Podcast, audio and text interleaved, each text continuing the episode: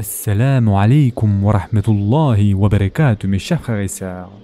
Aujourd'hui, Inch'Allah, nous allons parler de la sourate de la foi pure, ou aussi la sourate appelée le monothéisme pur, c'est-à-dire El-Ikhlas. Cette sourate nous apprend la grandeur d'Allah qu'il est unique en soi, le seul à posséder tout ce qui existe. C'est lui qui possède tout et qui est capable de toutes choses et qui gère tout ce qui existe. Tout ce que nous pouvons voir en ce monde comme djinns et hommes au-delà de leur variété sont tous soumis et ne peuvent rien faire sans la permission d'Allah Et en effet, Allah subhanahu wa ta'ala dit dans le Coran, dit, il est Allah unique, Allah le seul à être imploré pour ceux que nous désirons. Il n'a jamais engendré, n'a pas été engendré non plus, et nul n'est égal à lui. Surat al-Ihlas, versets 1 à 4.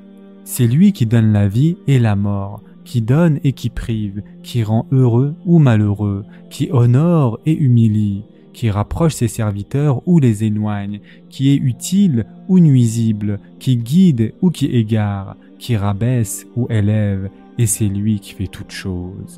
Voilà notre Seigneur qui, s'il nous rend heureux, aucun homme ne pourra nous rendre malheureux, et s'il nous accorde une subsistance, personne ne pourra nous en priver. S'il nous guide et nous indique le chemin de la vérité, personne ne pourra nous en détourner. S'il veut qu'une chose survienne, alors elle a lieu, et s'il ne veut pas, elle n'aura pas lieu. Voilà notre Seigneur. C'est lui qui mérite de recevoir seul notre adoration au sujet de laquelle il ne faut lui associer personne. C'est le seul qui mérite nos prières, nos aumônes, nos pèlerinages et toutes nos adorations. À nous de parfaire notre lien avec Allah aspirez à lui nuit et jour, le matin et le soir. Faites ce qui lui revient de droit, mes chers frères et sœurs.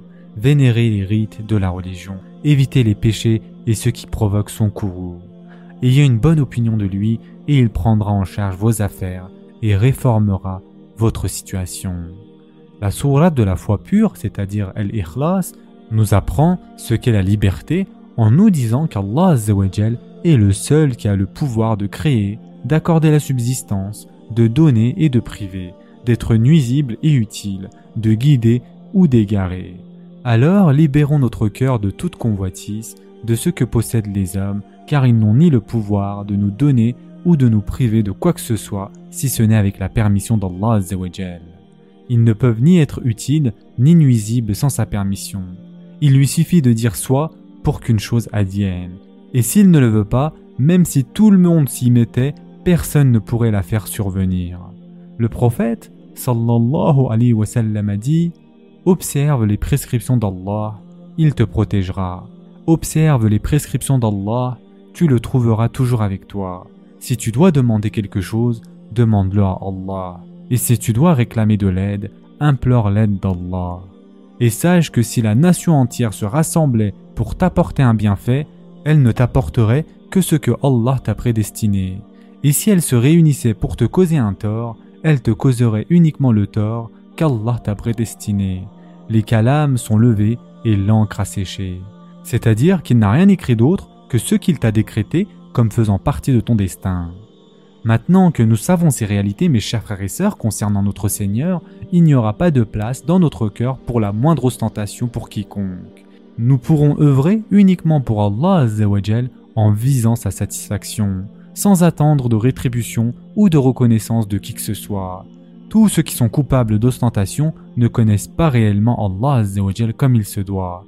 Si c'était le cas, comment peuvent-ils se tourner vers des gens alors qu'Allah est le Créateur, le pourvoyeur, celui qui gère tous les mondes, donne et prive et est capable de toutes choses? Et nous disons, dit, il est Allah unique.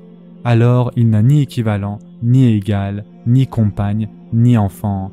Et nous disons aussi Allah le seul à être imploré pour ce que nous désirons, c'est-à-dire celui dont toutes les créatures ont besoin. Tout ce qui existe dans ce monde sont sa création et ses serviteurs. Et Allah subhanahu wa ta'ala dit dans un hadith Qudsi, Mes serviteurs, si du premier au dernier, hommes et djinns, vous vous teniez tous debout sur une même place en prière, et que j'exauçais chacun d'entre vous, cela ne réduirait de mon royaume que ce qu'une aiguille plongée dans la mer peut réduire de sa quantité d'eau.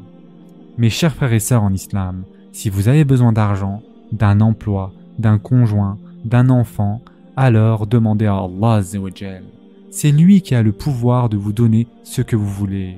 Si vous êtes éprouvé par une maladie, alors dirigez-vous vers lui et mettez-vous à genoux. Demandez-lui avec insistance à chaque fois car c'est lui qui rend les gens malades et c'est lui qui les guérit. Allah dit dans le Coran en rapportant les propos d'Ibrahim Et quand je suis malade, c'est lui qui me guérit. Ainsi, quand vous rencontrez des problèmes et que vous voulez les résoudre, alors dirigez-vous sincèrement vers lui et répétez votre requête et il exaucera votre demande, Inch'Allah.